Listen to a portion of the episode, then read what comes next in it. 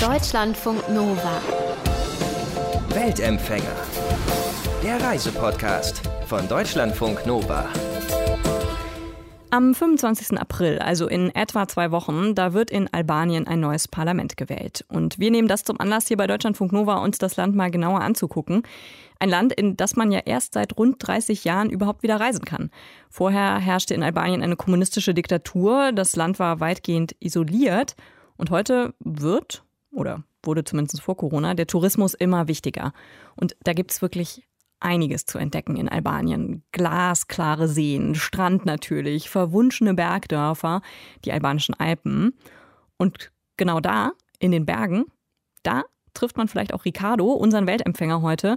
Ricardo Farik ist nämlich Wanderführer in Albanien. Er lebt dort seit etwa zehn Jahren und mit ihm werde ich mir das Land heute angucken.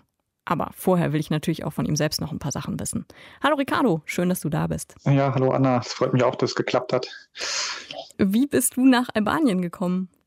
Oh, das ist äh, eine längere Geschichte gleich zum Start. Ähm, das ist eigentlich der Zufall und ein bisschen Schicksal. Ich war damals mit meiner damaligen Freundin unterwegs und wir hatten eigentlich nach einem gemeinsamen Lebensdomizil gesucht. Und da haben wir uns auf dem größten gemeinsamen Nenner geeinigt und das war Japan. Und als es darum ging, die Flugtickets dahin zu buchen, da haben wir überlegt, wo man einen Zwischenstopp machen könnte. Und dann gab es ganz viele interessante Orte. Und zuerst war es nur ein Spaß und aus dem Spaß ist ernst geworden, hat man ein Auto gekauft hat das umgebaut, reisefähig gemacht, dann sind wir gestartet und dann war der Weg das Ziel geworden, hat man so einen groben Plan, drei Jahre unterwegs zu sein. Und äh, sind in Deutschland gestartet und hat es dann sechs Monate gedauert, bis wir in Albanien angekommen sind. Wir waren schon ganz neugierig, weil in den ganzen anderen Balkanländern uns die Leute davon erzählt hatten und gesagt, Albanien hat noch was Spezielles. Wann war das? Wir, das war 2012, als wir hier angekommen sind, im mhm. Frühjahr. Das geht jetzt auf das neunte Jahr zu, in dem ich hier in Albanien lebe. Und da wollten wir eigentlich einen Sommer bleiben. Und aus dem Sommer ist dann auch ein Winter geworden, den wir eingeschneit in Bergdorf verbracht haben. Und jetzt ist es neun Jahre später. Und warum bist du geblieben? Also gut, man kommt aus Zufall vielleicht in ein Land, aber warum bist du in Albanien geblieben? Albanien hat nochmal was ganz Besonderes, auch in den ganzen Balkanländern. Ich glaube, für ihre äh, Gastfreundschaft und die wilde Natur bekannt sind, hat Albanien diese besondere Hintergrundgeschichte, die fast 50 Jahre der Diktatur im marxistisch-leninistischen System, das quasi damals das Nordkorea von Europa gewesen ist, die hat das das Land geprägt und hat hier so, sagen wir, die Globalisierung ein bisschen aufgehalten, so dass viele Sachen, die anderswo verloren gegangen sind, hier bestehen geblieben sind und die Leute natürlich davon auch geprägt sind. Und, Zum Beispiel, äh, was, was ist so bestehen geblieben? ich sag mal, alte Traditionen und Kulturen, die Coca-Cola und Jeanshose sind nicht hier so früh angekommen wie anderswo, sondern die Leute haben sich ihre eigenen Sachen beibehalten. Das sind natürlich positiv wie negativ Aspekte, diese Gastfreundschaft und die Kuriosität von allem das, von, was von außen kommt. Die Leute, die während des Kommunismus das Land nicht verlassen konnten und hier quasi im Tal der Ahnungslosen im ganzen Land gelebt haben, die waren natürlich ganz neugierig auf jeden Reisenden und die öffnen ihre Touren, ihr Haus und sind so gesprächig und offen und empfänglich, so umgänglich wie kaum anderswo. Meine Albanien hat eine ganz verworrene Geschichte quasi. Ich sage mal, es hat östliche Wurzeln, 450 Jahre Osmanisches Reich, aber ein ganz starkes Streben nach Westen, dass es sich nach Europa ausrichtet und zur EU gehören möchte. Und dieser Kontrast dazwischen, so eine Schneide zwischen Orient und Occident. Ja, wir wollen später auch noch ein bisschen mehr über den EU-Beitritt und jetzt die anstehenden Wahlen auf jeden Fall sprechen. Mm, du bist ja mittlerweile als Wanderführer unterwegs und sprichst du auch die Sprache oder wie verständigst du dich mit den Leuten? Ja, also das war dann ein bisschen Learning by Doing alles. Also alles eben im Gespräch, in der Übung mit den Leuten herausgekommen. Ich habe noch nie einen Kurs gemacht, habe auch nie ein Lernbuch gehabt. Das macht es auch ein bisschen schwierig für das Albanische. Es ist nicht so, wie jetzt man Englisch oder Französisch lernen möchte und findet da ganz viele Ressourcen zu. Ist es denn eine so schwierige Sprache oder ist es einfach zu lernen? Ähm, ein bisschen was von beiden. Dadurch, dass es an Materialien fehlt, macht es das ein bisschen schwieriger. Dann hat es ein kleines Vokabular, aber eine sehr komplizierte Grammatik mit ganz vielen irregularen Fällen was ein bisschen mit der Geschichte der Sprache zu tun hat. Das ist einer der originalen indoeuropäischen Sprachen ist, die sich nicht verzweigt. Albaner sind ganz stolz, wenn man auf den Sprachraum in Europa guckt, mhm. dass von der Wurzel bis zur Krone da das Albanisch von unten nach oben durchgeht. Mhm. Lass uns mal ein bisschen über das Land so an sich reden, also über die Landschaft. Ich habe nämlich abwechselnd gelesen, also in den albanischen Alpen, was immer so eine Gegend ist, die offenbar sehr populär geworden ist.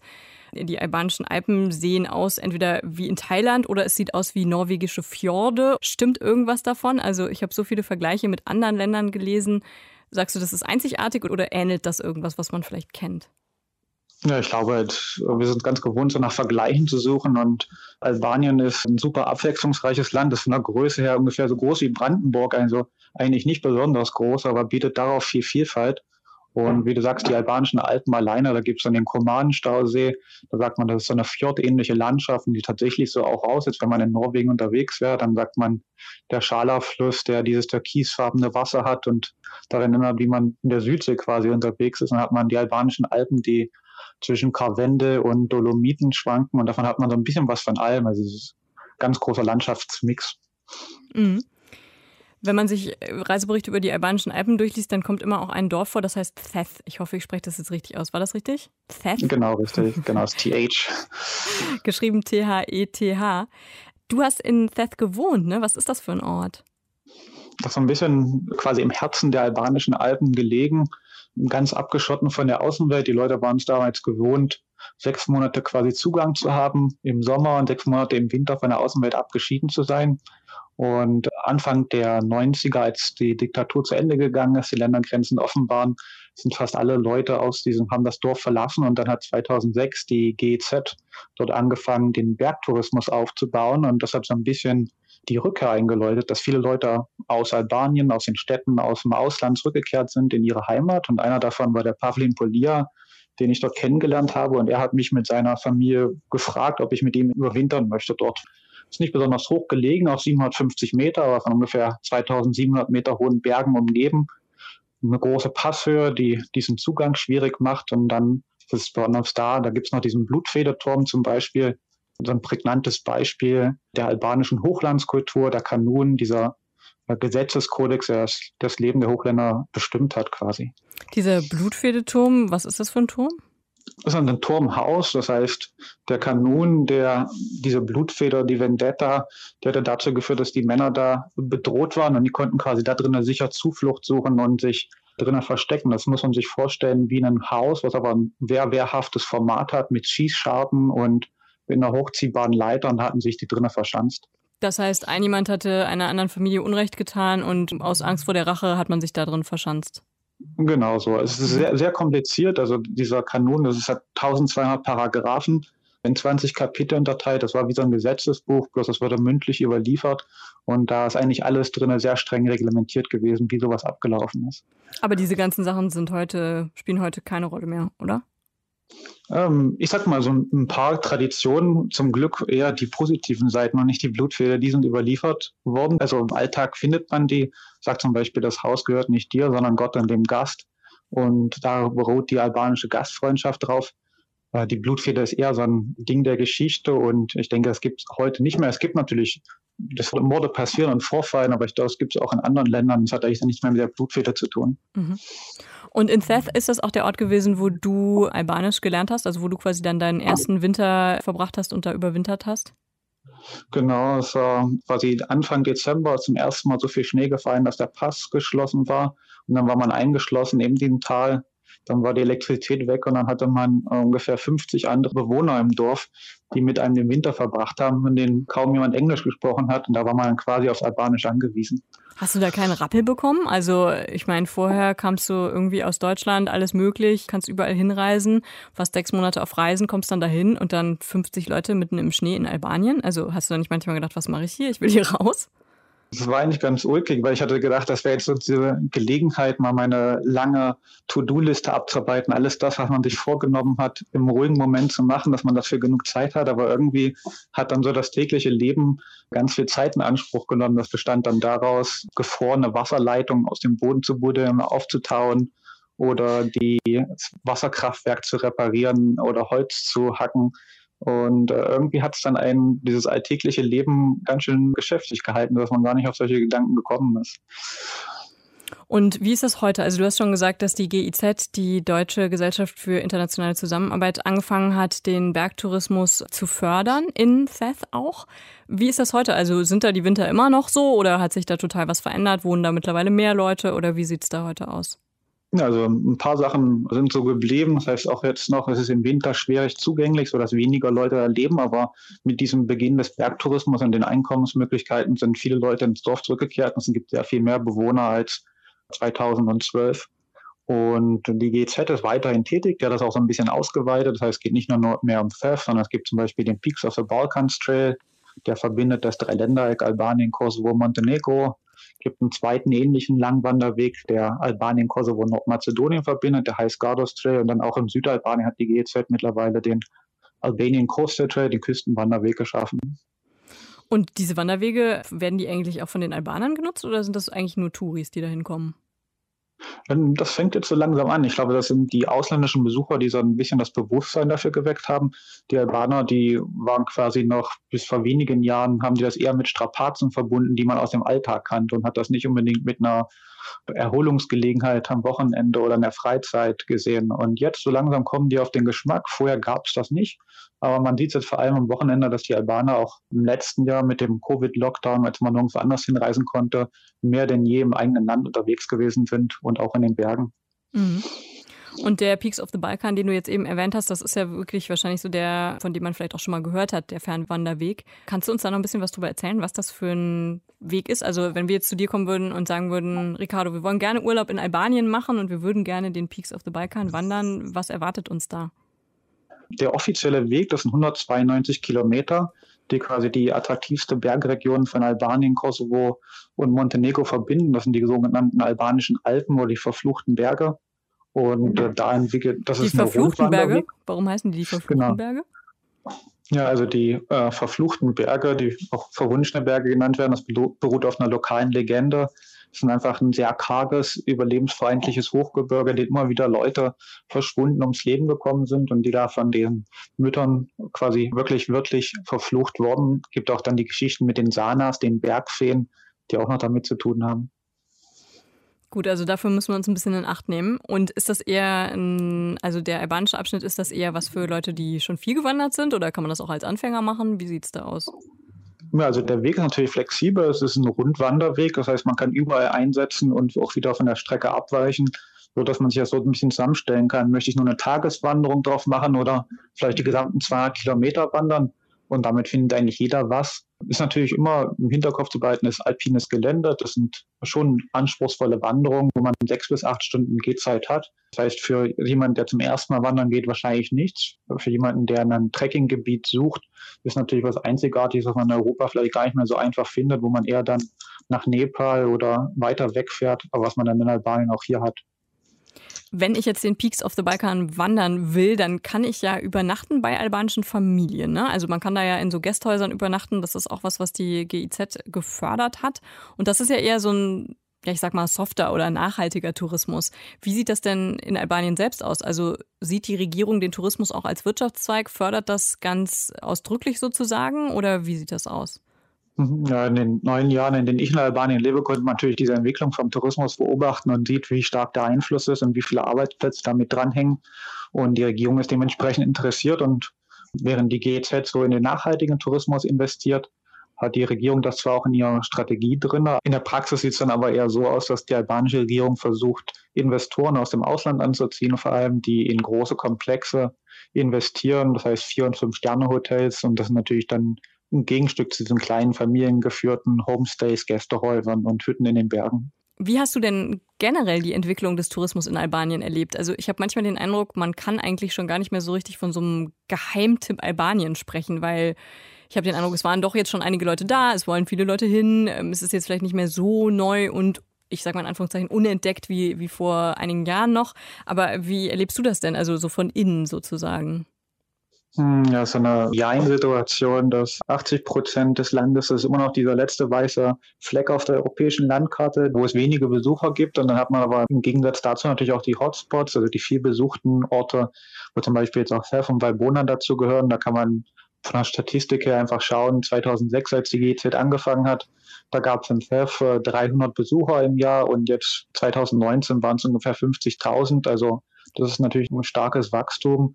Und so merkt man es mittlerweile an einigen Orten, dass es da schon sehr geschäftigt wird. Aber ich glaube, die Reisenden, die dann tatsächlich vielleicht die Hotspots meiden, wie anderswo auch, die können so ein bisschen dafür beitragen, diesen Overtourismus, die Gefahr, die dadurch besteht, den quasi auch abzutragen. Und ich vor allem, wenn man in den Bergen wandern unterwegs ist, dann ist es natürlich nochmal was ganz anderes. Ja, von Valbona, also das Valbona-Tal auch in den albanischen Alpen, richtig? Das habe ich auch gelesen, dass das da sehr, sehr crowded sein soll, dass man sogar vielleicht eher auf die Nebensaison ausweichen soll, weil es da so voll ist.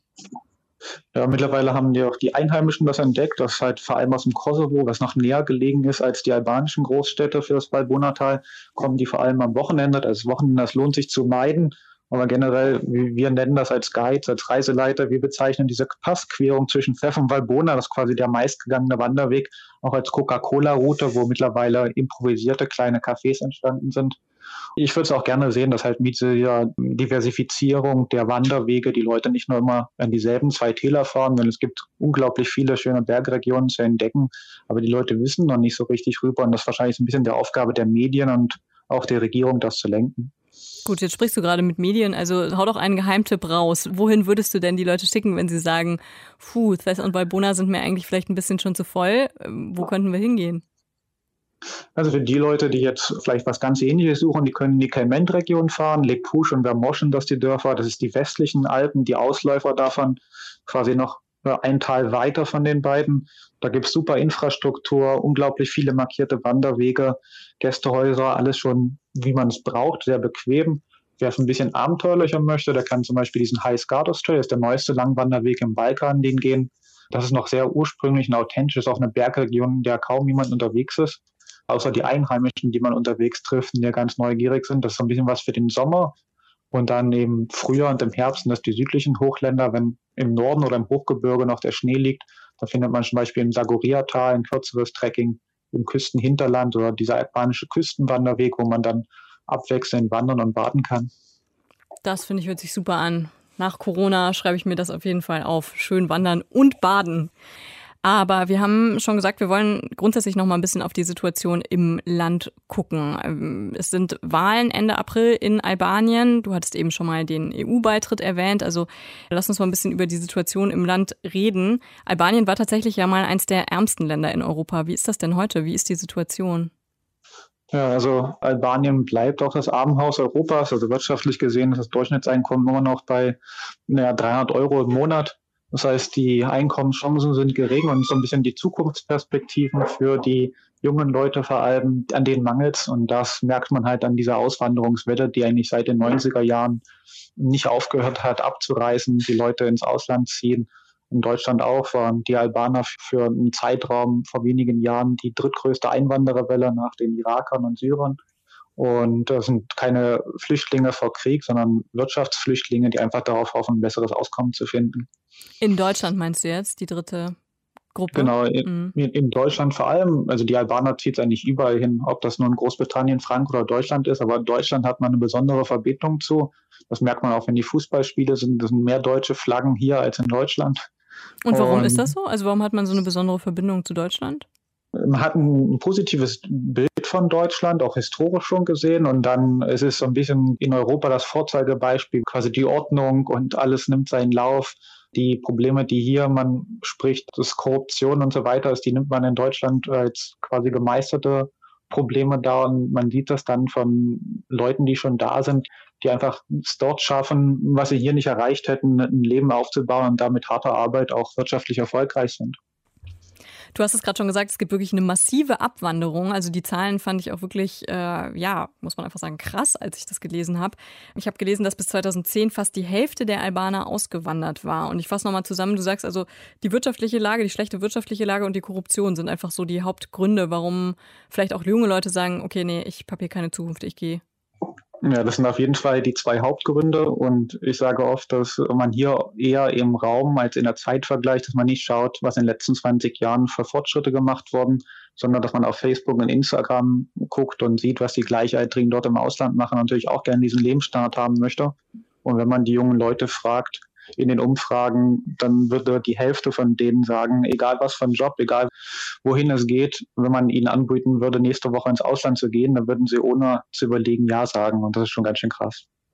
Jetzt ist es aber ja so, dass Albanien hier in Deutschland zum in Anführungszeichen sicheren Herkunftsland erklärt wurde. Also Asylanträge haben eigentlich sehr wenig Aussicht auf Erfolg. Macht das irgendeinen Unterschied? Ist das bekannt? Hält das irgendwen davon ab, das zu versuchen?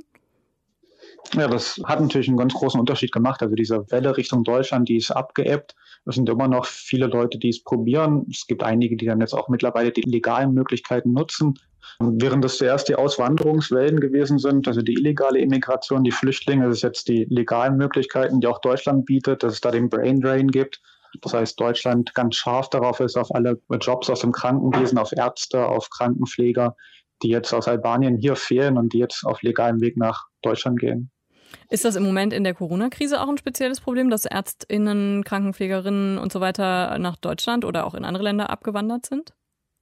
Also man merkt es in den Statistiken. Ich glaube, es wird jetzt offiziell wird das nicht so erwähnt, aber man sieht, dass jedes Jahr so und so viele Studenten das abschließen, hier ausgebildet werden auf Staatskosten quasi und dann auf direkten Weg nach Deutschland gehen und da verloren gehen. Und wenn man schaut auf die Statistik, dann ist Albanien ganz klar in Europa eines der Länder mit der niedrigsten Dichte von Ärzten pro Kopf. Also die Zahlen sind da prekär, aber man hat immer noch das Glück, dass ein bisschen wie bei Kuba der Fall ist, dass die Ärzte hier im Kommunismus ganz gut ausgebildet waren und damit noch eine hohe Qualität haben und damit das Gesundheitswesenniveau noch nicht ganz so abgesackt ist. Wie ist denn die Corona-Lage im Moment in Albanien oder auch in den letzten Monaten gewesen? Also die Welle, wie sie ebbt und wieder anschwillt in Albanien, ist ein bisschen anders als in Deutschland, also nicht auf dem gleichen Niveau, immer so ein bisschen zeitlich versetzt. Seit Juni letzten Jahres ist Albanien schon wieder für Reisende zum Beispiel offen. Das heißt, es gibt keine Einreisebeschränkungen für irgendjemanden. Und vor Ort sind auch die meisten Hürden abgebaut worden. Das heißt, man kann im Land relativ frei reisen. Man muss die Maske tragen, drinnen wie draußen. Es gibt so ein paar Limits, was die Gruppengrößen angeht, aber alles andere ist hier schon wieder verschwunden und man hat das Gefühl, wenn man hier auf der Straße ist, dass die Leute Corona schon fast wieder vergessen haben, dass der neue Normalzustand in Albanien schon Realität geworden ist. Und in der Praxis man oft das Gefühl, dass die Leute vor Ort hier ein bisschen zu wenig darum kümmern. Aber gab es viele Leute, die erkrankt waren, viele Tote oder wie sah das aus? Ähm, wenn man so ein bisschen länger in Albanien lebt, dann glaubt man irgendwann diesen Statistiken nicht mehr. Also auf dem Papier sind diese Zahlen relativ niedrig alle. Ob das in der Realität wirklich so ist, also man hat natürlich auf jeden Fall den Unterschied, dass hier der Altersdurchschnitt sehr viel geringer ist als in Deutschland beispielsweise und damit auch dann die Todesfälle weniger sind. Hm. Ähm, aber ich meine, mittlerweile kennt jeder jemanden, der jemanden verloren hat aus der Familie. Also die Fälle gibt es auf jeden Fall, aber verlässliche Zahlen würde ich mich halt nicht drauf verlassen. Mhm. Wo du gerade das Stichwort Realität erwähnt hast, muss ich noch einen harten thematischen Cut machen und eine Frage zur Gleichberechtigung stellen. Denn auf dem Papier, also per Gesetz, sind Männer und Frauen in Albanien ja gleichberechtigt. Aber wie sieht das in der Realität aus? Hm, also das sind äh, zwei große Ebenen. Ich sag mal jetzt, wenn man in der politischen Ebene schaut, dann sieht man schon, dass in den letzten Wahlen 2017, wo wir gerade bei dem Thema waren, zum Beispiel zum ersten Mal mehr Frauen Ministerpositionen belegt haben als Männer, also elf von 19. Und es war relativ einzigartig weltweit, dass es nicht viele Länder gibt, die sowas haben. Es gibt auf kommunaler Ebene, gibt zum Beispiel Quoten, dass 50 Prozent von Damen besetzt werden.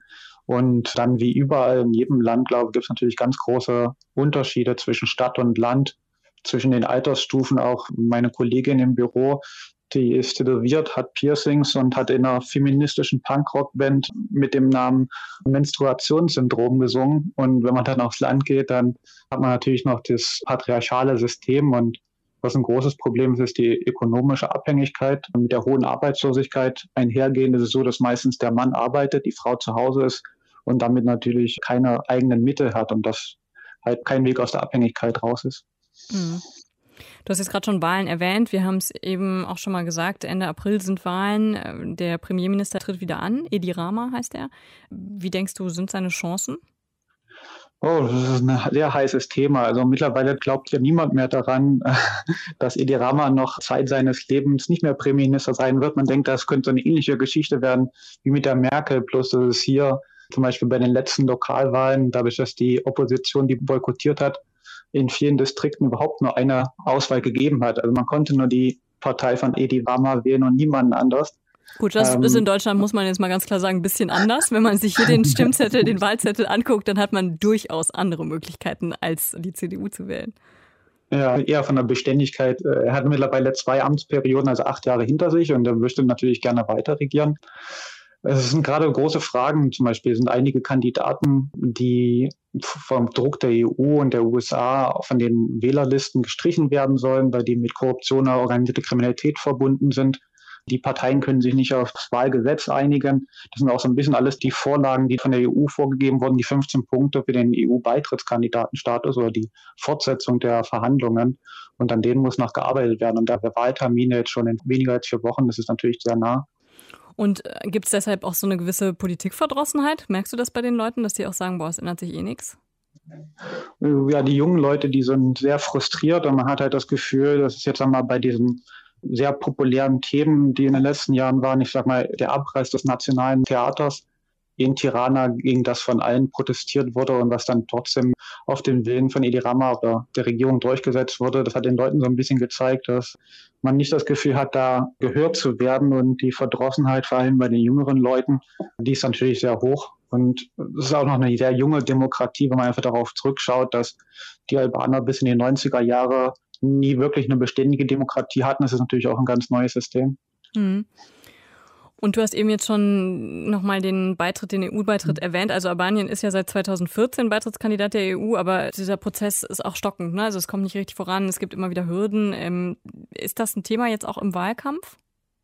In diesem Wahlkampf überraschenderweise nicht. Ich weiß nicht, ob das vielleicht auch mit dem Thema Corona zu tun hat und anderen tagesaktuellen Punkten. In den letzten Jahren war es ein großer Punkt, nicht nur in Albanien, sondern überall im Balkan, weil für die Leute diese Ausrichtung gen Westen und zur EU ganz wichtig ist die Regierung, die natürlich ist immer darauf besonnen, eher die positiven Punkte, was man erfüllt hat, darzustellen, als an die, an denen es noch scheitert. Und damit ist es eher was, was ein bisschen so unter den Teppich fällt momentan. Hm. Und wie glaubst du, wird, äh, werden die nächsten Jahre in Albanien aussehen? Also werden mehr Leute da bleiben? Werden weiter viele Leute weggehen? Wird es wirtschaftliche Verbesserungen geben? Wirst du da bleiben? Wie wird für dich die Zukunft und für das Land aussehen? Also momentan durch die Corona-Krise ist mal der Otto Normal Albaner merkt das mehr als in Deutschland. Hier gibt es keine Staatshilfen, äh, wenn man seinen Arbeitsplatz verliert oder von der Corona beeinträchtigt ist. Und das hat jetzt eher noch für eine größere ökonomische Krise gesorgt, wahrscheinlich auch dazu, dass die meisten dieser Auflagen schon abgeschafft wurden, um der Wirtschaft nicht weiter zu schaden. Aber wenn es keine große Änderung gibt, dann wird dieser Strom ins Ausland wahrscheinlich nicht abreißen. Wenn der Tourismus nicht in die richtige Richtung gelenkt wird, dann wird es auch eher eine kurzfristige Sache sein. Da wird sich das nicht über viele Jahrzehnte weitertragen, sondern dann denkt man an Profitmaximierung über einen kurzen Zeitraum, aber das nicht nachhaltig machen. Das sind ein bisschen die Gefahren. Und ich denke, wenn da keine Änderung eintritt, dann werden die Tendenzen weiterhin akut sein. Und denkst du, du bleibst da? Ich persönlich ja. Also ich bin erstmal hier heimisch geworden. Ich sage mal, wenn es mir dann doch nicht mehr die Decke mir auf den Kopf fällt oder irgendwas dazwischen kommt, dann setze ich die Weltreise fort gen Japan. äh, dann ist es ja Weltreise 2.0 und bis dahin bleibe ich als Albanien erhalten und fühle mich ja auch recht wohl.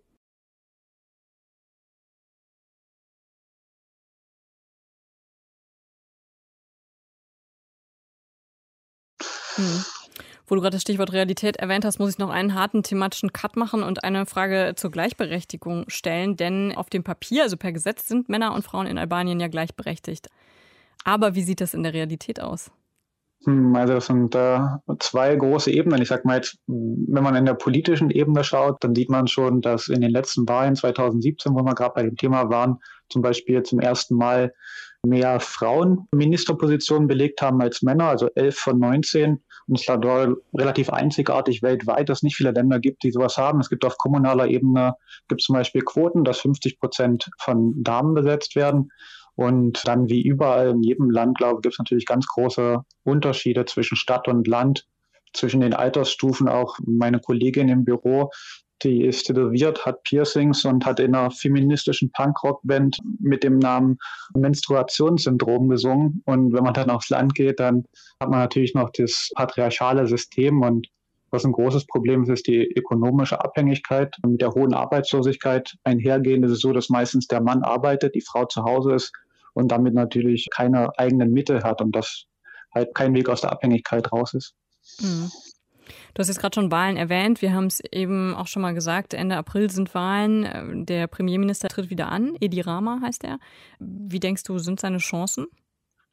Oh, das ist ein sehr heißes Thema. Also mittlerweile glaubt ja niemand mehr daran, dass Edi Rama noch Zeit seines Lebens nicht mehr Premierminister sein wird. Man denkt, das könnte so eine ähnliche Geschichte werden wie mit der Merkel, bloß dass es hier zum Beispiel bei den letzten Lokalwahlen, dadurch, dass die Opposition die boykottiert hat, in vielen Distrikten überhaupt nur eine Auswahl gegeben hat. Also man konnte nur die Partei von Edi Rama wählen und niemanden anders. Gut, das ähm, ist in Deutschland, muss man jetzt mal ganz klar sagen, ein bisschen anders. Wenn man sich hier den Stimmzettel, den Wahlzettel anguckt, dann hat man durchaus andere Möglichkeiten, als die CDU zu wählen. Ja, eher von der Beständigkeit. Äh, er hat mittlerweile zwei Amtsperioden, also acht Jahre hinter sich und er möchte natürlich gerne weiter regieren. Es sind gerade große Fragen. Zum Beispiel sind einige Kandidaten, die vom Druck der EU und der USA von den Wählerlisten gestrichen werden sollen, weil die mit Korruption oder organisierte Kriminalität verbunden sind. Die Parteien können sich nicht auf das Wahlgesetz einigen. Das sind auch so ein bisschen alles die Vorlagen, die von der EU vorgegeben wurden, die 15 Punkte für den EU-Beitrittskandidatenstatus oder die Fortsetzung der Verhandlungen. Und an denen muss noch gearbeitet werden. Und da der Wahltermin jetzt schon in weniger als vier Wochen, das ist natürlich sehr nah. Und äh, gibt es deshalb auch so eine gewisse Politikverdrossenheit? Merkst du das bei den Leuten, dass die auch sagen, boah, es ändert sich eh nichts? Ja, die jungen Leute, die sind sehr frustriert und man hat halt das Gefühl, dass es jetzt einmal bei diesen sehr populären Themen, die in den letzten Jahren waren. Ich sag mal, der Abreiß des nationalen Theaters in Tirana, gegen das von allen protestiert wurde und was dann trotzdem auf den Willen von Edi Rama oder der Regierung durchgesetzt wurde. Das hat den Leuten so ein bisschen gezeigt, dass man nicht das Gefühl hat, da gehört zu werden und die Verdrossenheit vor allem bei den jüngeren Leuten, die ist natürlich sehr hoch. Und es ist auch noch eine sehr junge Demokratie, wenn man einfach darauf zurückschaut, dass die Albaner bis in die 90er Jahre nie wirklich eine beständige Demokratie hatten. Das ist natürlich auch ein ganz neues System. Mhm. Und du hast eben jetzt schon nochmal den Beitritt, den EU-Beitritt mhm. erwähnt. Also Albanien ist ja seit 2014 Beitrittskandidat der EU, aber dieser Prozess ist auch stockend. Ne? Also es kommt nicht richtig voran, es gibt immer wieder Hürden. Ähm, ist das ein Thema jetzt auch im Wahlkampf? In diesem Wahlkampf überraschenderweise nicht. Ich weiß nicht, ob das vielleicht auch mit dem Thema Corona zu tun hat und anderen tagesaktuellen Punkten. In den letzten Jahren war es ein großer Punkt, nicht nur in Albanien, sondern überall im Balkan, weil für die Leute diese Ausrichtung gen Westen und zur EU ganz wichtig ist. Die Regierung, die natürlich ist immer darauf besonnen, eher die positiven Punkte, was man erfüllt hat, darzustellen, als an die, an denen es noch scheitert. Und damit ist es eher was, was ein bisschen so unter den Teppich fällt momentan. Hm. Und wie glaubst du, wird, äh, werden die nächsten Jahre in Albanien aussehen? Also werden mehr Leute da bleiben? Werden weiter viele Leute weggehen? Wird es wirtschaftliche Verbesserungen geben? Wirst du da bleiben? Wie wird für dich die Zukunft und für das Land aussehen? Also momentan durch die Corona-Krise ist mal der Otto Normal Albaner merkt das mehr als in Deutschland. Hier gibt es keine Staatshilfen, wenn man seinen Arbeitsplatz verliert oder von der Corona beeinträchtigt ist. Und das hat jetzt eher noch für eine größere ökonomische Krise gesorgt, wahrscheinlich auch dazu, dass die meisten dieser Auflagen schon abgeschafft wurden, um der Wirtschaft nicht weiter zu schaden. Aber wenn es keine große Änderung gibt, dann wird dieser Strom ins Ausland wahrscheinlich nicht abreißen. Wenn der Tourismus nicht in die richtige Richtung gelenkt wird, dann wird es auch eher eine kurzfristige Sache sein. Da wird sich das nicht über viele Jahrzehnte weitertragen, sondern dann denkt man an Profitmaximierung über einen kurzen Zeitraum, aber das nicht nachhaltig machen. Das sind ein bisschen die Gefahren. Und ich denke, wenn da keine Änderung eintritt, dann werden die Tendenzen weiterhin akut sein. Und denkst du, du bleibst da? Ich persönlich ja. Also ich bin erstmal hier heimisch geworden. Ich sage mal, wenn es mir dann doch nicht mehr die Decke mir auf den Kopf fällt oder irgendwas dazwischen kommt, dann setze ich die Weltreise fort gen Japan. äh, dann ist es ja Weltreise 2.0 und bis dahin bleibe ich als Albanien erhalten und fühle mich ja auch recht wohl. Ricardo Farik, er ist Wanderführer in Albanien und ihr habt es gerade gehört, er will auch erstmal da bleiben. Deutschlandfunk Nova. Weltempfänger.